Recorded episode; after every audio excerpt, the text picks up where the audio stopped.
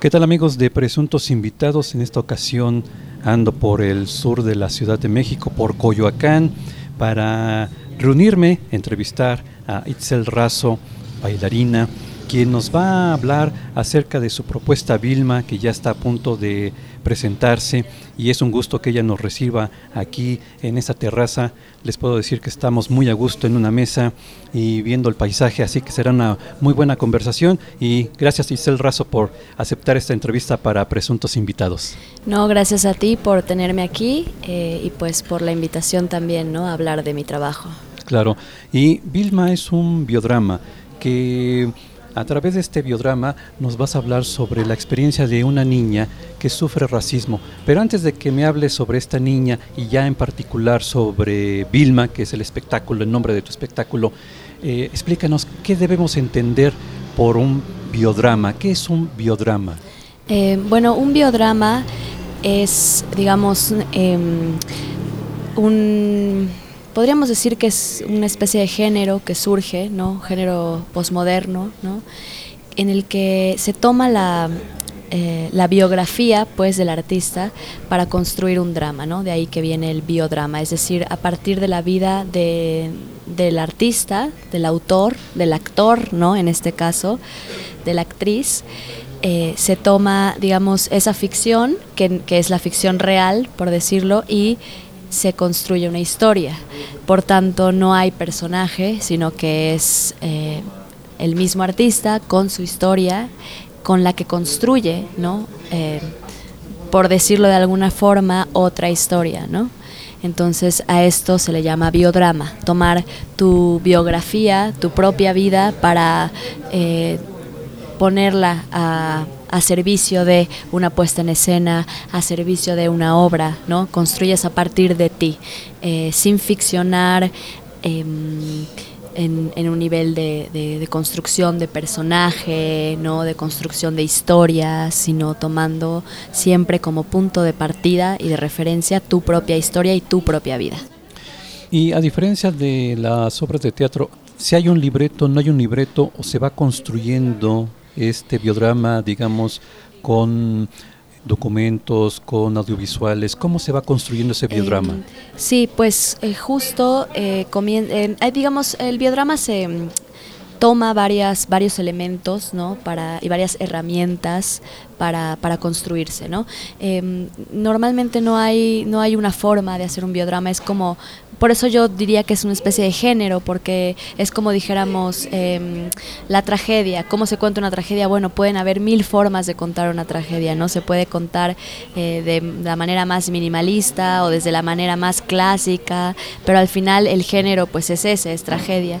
En el caso del biodrama la característica es esa, que es, es decir, en este caso es Itzel con la historia de Itzel. Ahora, yo lo que hago para, mi, para, para construir mi biodrama es que utilizo eh, realmente muy pocos elementos escenográficos, utilizo fotografías, es decir, documentos como tal, documentos em, oficiales que son que, que, narran y dan fe de mi historia, fotografías de mi infancia para contar la historia, eh, utilizo también proyección de video, tan, em, digamos, em, video que también funciona como documento, como archivo, utilizo el cuerpo, la voz, ¿no? Eh, tomando mi tomando como, como digamos ayuda o como muleta mi formación de, bailarina, eh, hago mucho trabajo expresivo a nivel corporal eh, y pues obviamente la, la, actuación, ¿no? la narración, la narración de la historia. Eh, utilizo, pues te digo, dos tipos de proyecciones, proyección de diapositivas, ¿no? Con este aparato muy viejito, en donde rescaté fotografías muy viejas de mi infancia y de mis antepasados, y utilizo una proyección de video de, con un proyector normal, mucho más moderno, a través de un mapping, ¿no? Mm. Es decir, una multimedia, un diseño multimedia, donde proyecto más bien un documento que está en el YouTube, ¿no? Algo que está como mucho más a nuestro alcance. Entonces hago siempre ese tipo, ese, esas dos ese juego entre esas dos realidades, ¿no? La realidad como social que está allí y, la, y mi realidad que es algo que está como archivado, oculto, ¿no? Que tiene que ver con, pues, con mi propia historia. Entonces, en este caso, así, así construyo este biodrama. Sí hay un texto, o sea, sí hay un texto tal cual de puesta en escena. Em, como tal, ¿no? Sí hay una dramaturgia y digamos que yo, pues, a partir de ese texto que escribí, ya después empecé a, a construir la puesta en escena. Y me llama la atención de que este espectáculo que nos presentas, Vilma, toca un aspecto que es el racismo. Y a veces nosotros como sociedad, siempre que hablamos del racismo, pensamos en el racismo exterior, externo, sobre todo el que viene de Estados Unidos. Claro, allá son racistas.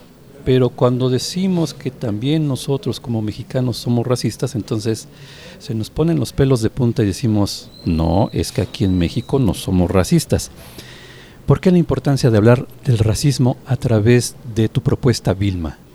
Eh, creo que, y un poco lo que, lo que mencionaba ya en, en, algunas otras entrevistas, es que el racismo es una educación, ¿no?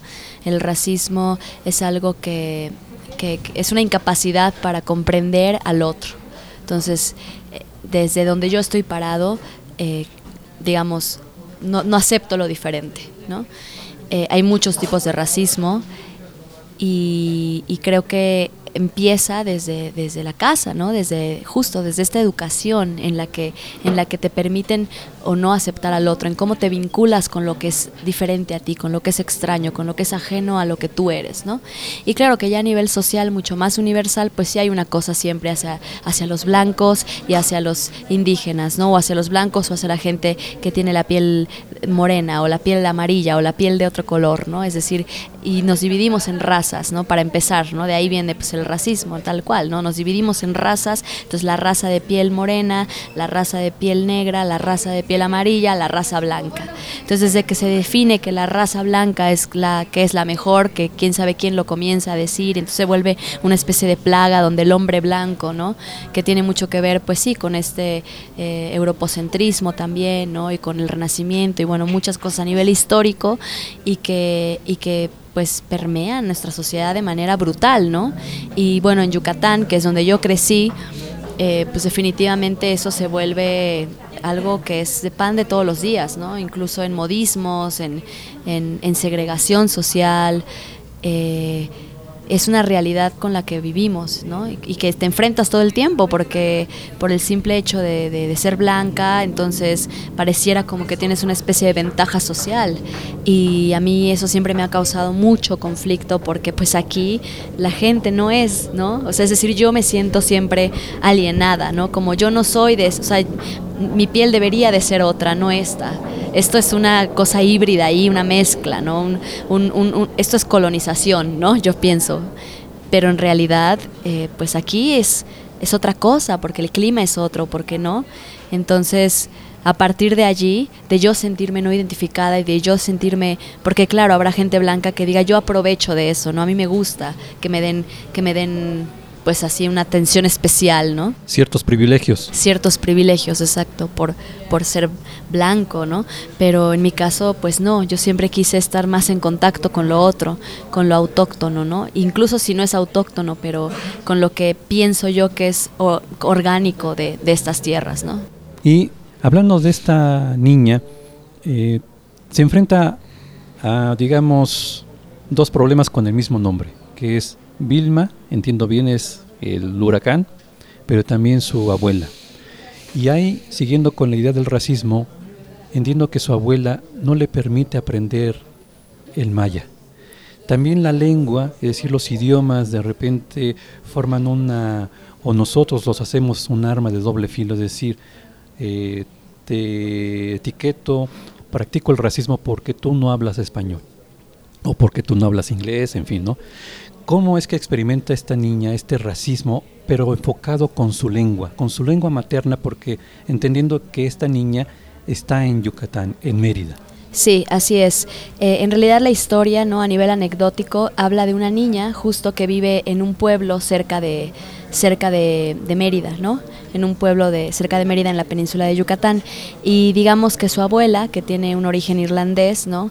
Que es una migrante que llega a vivir. Explico un poco durante la historia cómo es que esa cómo es que esa mujer, ¿no? Que es además una sobreviviente, su familia es sobreviviente del Titanic, que llega a Estados Unidos y en Estados Unidos conoce un hombre mexicano, ¿no? Que le arruina la vida, ¿no? Porque también de ahí viene ya la herida.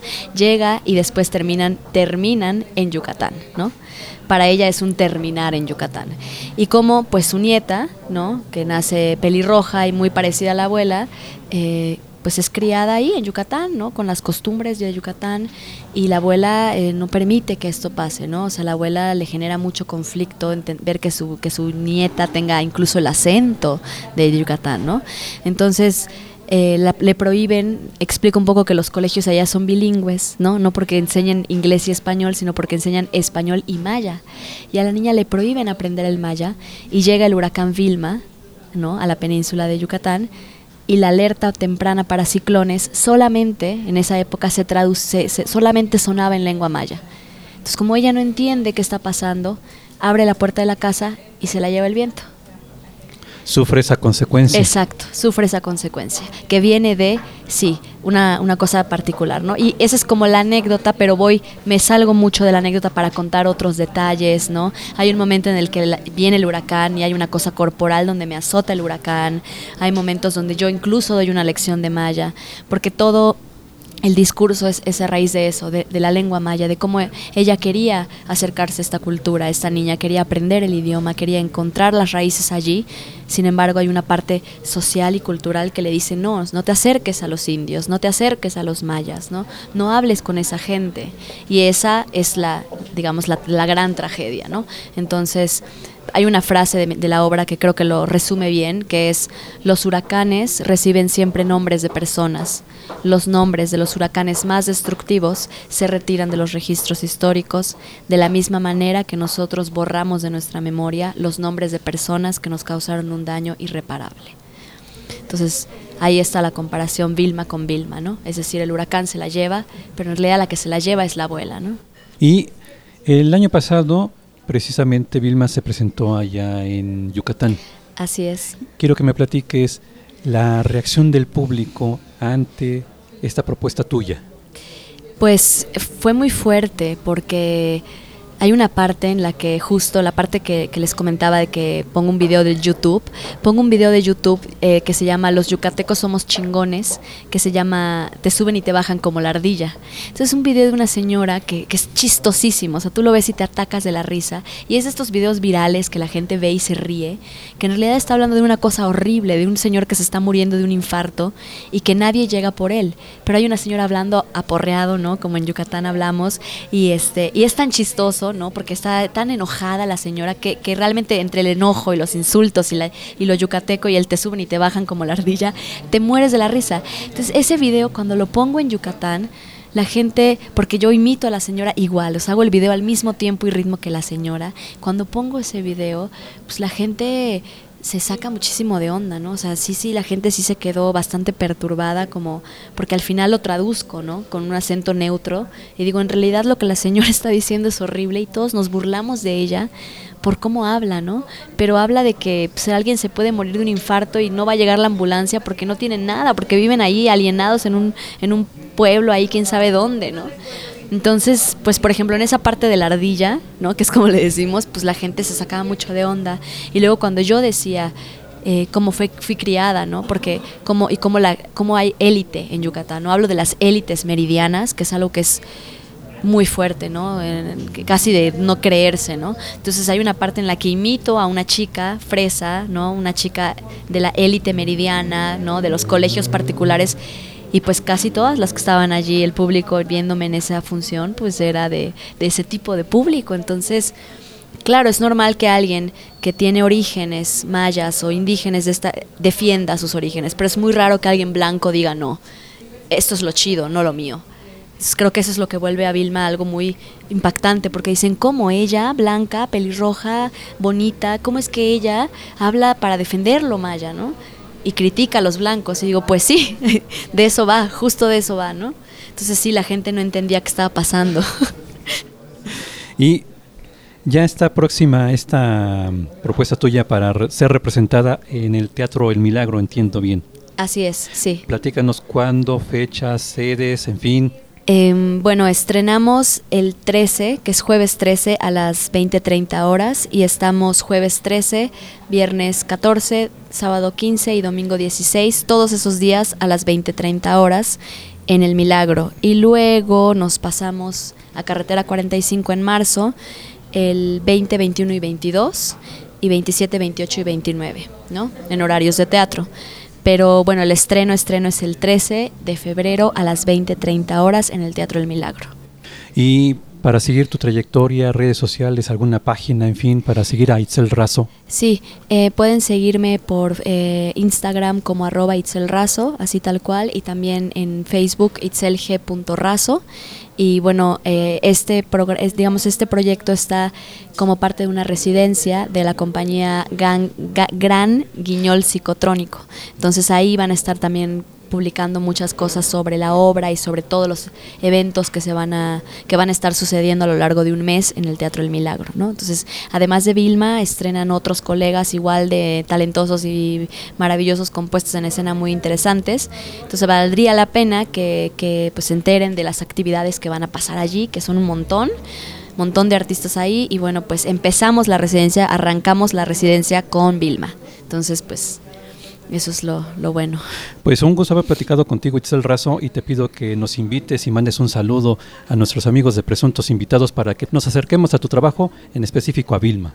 Eh, pues les hago la invitación a todos. Gracias por seguir aquí a Presuntos Invitados. Están todos cordialmente invitados al estreno de Vilma el 13 de febrero a las 20.30 horas en el Teatro El Milagro y a seguirnos, en, bueno, seguir a Presuntos Invitados en redes sociales y a continuar con escuchando y sintonizando este programa que tiene sin duda un contenido muy interesante. Muchas gracias.